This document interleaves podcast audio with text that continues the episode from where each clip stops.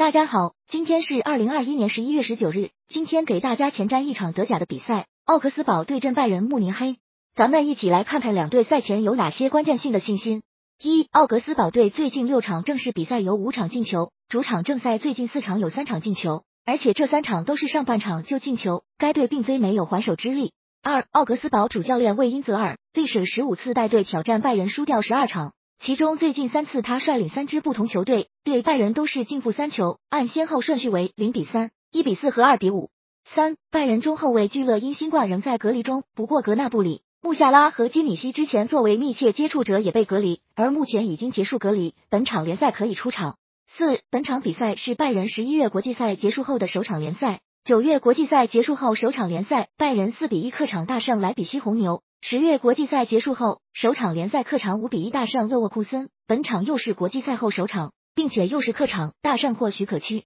五拜仁主帅纳格尔斯曼十分喜欢奥格斯堡这个对手，历史上十二次带队对阵奥格斯堡，取得十胜二平的压倒性战绩，尤其是最近七次全胜。上次他带队莱比锡红牛客战奥格斯堡三比零大胜。六拜仁本赛季上半场场均进两球，最近三场客场联赛每场都在上半场打进不止一球。上一个客场联赛在上半场就三比一领先柏林联合，之前打强队勒沃库森更是上半场就五比零领先，球队往往很快就能占据领先优势。